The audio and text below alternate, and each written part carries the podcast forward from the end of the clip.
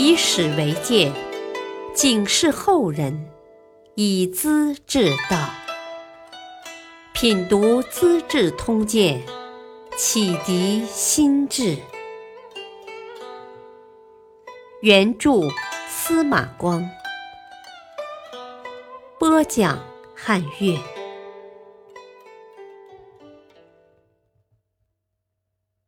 唯唯诺诺，必凶害；生不逢辰，作于宾。高澄记恨兄弟太原公高阳，只因他在家中排行是老二，最有可能和自己争权。高阳发现这个隐秘后，便身自韬光养晦，平时的行动都是慢吞吞的，很少说话。一副呆头呆脑、十分迟钝的样子，在兄长面前唯唯诺诺，样样顺从。高成以为老二真是这个劲儿，打从心眼里看不起，甚至跟别人说：“哼，这么窝囊的人，公然也做王公，享受大富大贵，看相算命的书还有什么用处呢？”高阳的夫人李氏是名门闺秀，跟丈夫感情很好，丈夫也时常去弄些精巧的小玩意儿送给妻子。高成看到后，往往不客气的从弟媳手中顺带就拿走了。有时李氏不愿给，高阳笑着劝他：“呵呵，兄长喜欢的东西不要吝啬，我再去找嘛。”高成感到难为情，装作不要，老弟便双手接过来，毕恭毕敬的。高成不再谦让做作。高阳退朝回家，总要关紧房门休息或看书，跟妻子也不多说话。有时脱掉靴子，光着脚，在走廊里又跑又跳，像大孩子一样。夫人问他干什么，他只笑笑：“哦，呵 呵随便玩玩。”其实他是在锻炼身体，习惯劳苦。高澄专权多年，逐渐放纵起来。他俘虏了南朝徐州刺史蓝青的儿子蓝京，留在府中当厨师。蓝青托人赎娶，他不答应。蓝京也求他赦免，高成只用棍子回答，还声言要杀死他。蓝鲸知道回国无望，便跟同来的六位伙伴商量办法，决定要么逃走，要么干掉高成。一天，高成跟几个心腹大臣商议受禅称帝的事，津津有味。蓝鲸手捧面食进来。高成挥手叫他退出，蓝鲸刚退出房门，就听到高澄的声音：“啊，真怪呀！昨晚我梦见这个家伙拿刀砍我，今儿他就来了，我非杀死他不可。”蓝鲸赶急离开，心想：“我不动手，他可就要动刀了。事不宜迟。”他端起一盘菜。底下藏着牛耳尖刀，不经呼唤就闯进房来，请客人们吃。高成大怒，斥骂道：“啊，我没叫你进来呀！”蓝鲸并不搭话，唰的亮出刀子，盘子一下子撂到高成的头顶上，大叫道：“我要杀死你！”一刀没砍中。高成跳下床来，第二刀剁伤了脚腕，赶紧爬进床角。蓝鲸是精于武术的，顺手拉开床榻，抓住高成的腿，一刀捅入后背，刀子直透前胸，当时就死了。同座的杨殷吓得把靴子跑掉一只，崔继书赶紧躲进厕所，陈元康慢了一步，肠子被捅了出来。变气仓促，宫内宫外不知所措。太原公高阳得知情况，面色严肃，神态从容，调动卫队赶到高城的府邸，包围起来，冲进室内，把蓝鲸一伙砍成肉泥。事情很快得到平息。高阳若无其事地出来向军士们宣布：“啊，家奴作乱，大将军受点轻伤，并不碍事，大家回去吧。”高阳把陈元康也并列在高城府中，对外只说他到地方州郡巡查去了，还假装任命他为中书令。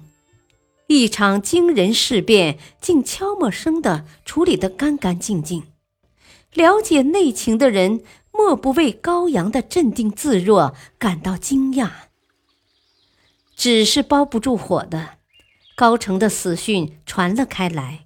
孝敬帝很高兴，大臣们也为此兴奋不已，以为袁氏的江山保得住了。高原叫一班元老大臣留在邺都，自己带着警卫八千人去晋阳，向朝廷告辞时，两百多人进入大殿，掀起衣袖，提着佩刀，凶神恶煞，全部把皇帝大臣放在眼里。高阳拜了两拜，掉头出殿，飞身上马，扬长而去。孝敬帝不觉发怔，自言自语：“啊，这家伙怎么也跟高成一样跋扈啊！唉，我真不知能活到几时。”高阳到达晋阳，好像换了个人。他大会文武官员，神采飞扬。言语敏捷，处理事情很果断。当初看他不起的勋贵老将，无不惊得目瞪口呆。高阳继承了兄长的爵位和丞相官职，被封为齐王。他组织起亲信的王府班子，这些人怂恿他说：“啊，今年是庚午年呐，属马，马是欢蹦乱跳的，象征革命。”齐王应当听从上天的号令，接受东魏皇帝的禅让。娄太妃得知高阳的用心，很反感，她斥责儿子说：“你的父亲是条龙，兄长像只虎，龙虎二人都说天子的宝座抢不得，终身北面称臣。你是何等样人呐，竟敢想到禅位？”高阳蹙了眉头，找光禄大夫徐之才商量。徐之才鼓励他说：“大王的才能不及父兄，更要早些当皇帝，免得夜长梦多呀。”旁人打主意，高阳还是犹豫，又按照传统做法用铜枝给自己铸金像，结果很顺利。一次就铸成了，他信心倍增，派段韶去征求元老胡律金的意见。胡律金是谁呢？是高欢的大将，鲜卑族敕勒部落的首领。他望见远方的尘土，能推算出敌方的人马数量，趴在地上听得出敌人的距离。高欢进攻西魏的玉璧城失败后。回到晋阳，充满悲观情绪。在酒宴上，胡律金唱起一首本部落的古老民歌，为高欢解愁助兴。敕勒川，阴山下，天似穹庐，笼罩四野。天苍苍，野茫茫，风吹草低见牛羊。这首歌。就是有名的《敕勒歌》，一直流传在文学史上。狐狸精的大名主要也是靠这首歌传下来的。不过他很英勇，也很严肃正派，极不赞成高阳的想法。啊，用图谶、迷信引诱你的人，应该判处死刑。话不多。意思是很明确的。其实，这位老人并不了解现实情况。也对高阳估计不足，只不过谨守高欢的思想作风模式罢了。高阳经过反复准备，得到不少大臣的支持，邺城的元老人物杨殷也为他效力，叫太常卿邢绍准备好禅让的仪式，秘书兼魏收写好九锡禅让劝进的文书。高阳刚到邺城，杨殷立刻以皇帝的诏令封他为相国，接受九锡。不料在行进途中，高阳的马忽然失蹄跌倒，兴头一下子败了。有人就打圆场鼓劲儿说：“啊，马倒，马倒，马到成功嘛！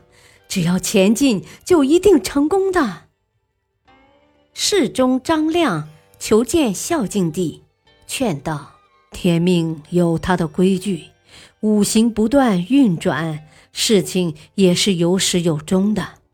齐王高阳德行辉煌，天下无不敬仰归心。希望陛下效法尧舜，让出大位。皇帝平静地告诉张亮：“啊，这事我早就考虑过了。今天来找我，不是有些迟吗？我马上退位好了。”停了会儿，又说：“还得写篇禅让文才好呢。”杨殷站在门外，当即进殿，呈上未收的文章。皇帝没有看，随手签名，问道：“我去哪儿住呢？”杨殷指指北方：“哦，北城已经准备好了。”孝敬帝元善见。走下龙座，步出东廊，口里吟额着：“献声不沉，身剥国屯，忠我四百，永作于宾。”这是范晔《后汉书》里的四句话，说汉献帝生不逢时，被曹丕赶下台，送到别处，国家遭难。结束了汉朝四百年的天下，只能去当新皇帝的臣民，多么凄凉啊！袁善见此刻的心情也是如此，但要平静洒脱些。侍卫们请他赶快出宫。皇帝又问：“古人有情，怀念妻儿留下的簪子和衣服。”我也想跟妃妾们告别，行不行呢？高龙之看得难受，激昂地说：“啊，陛下现在还是皇帝，天下也是陛下的天下，何况六宫后妃呢？”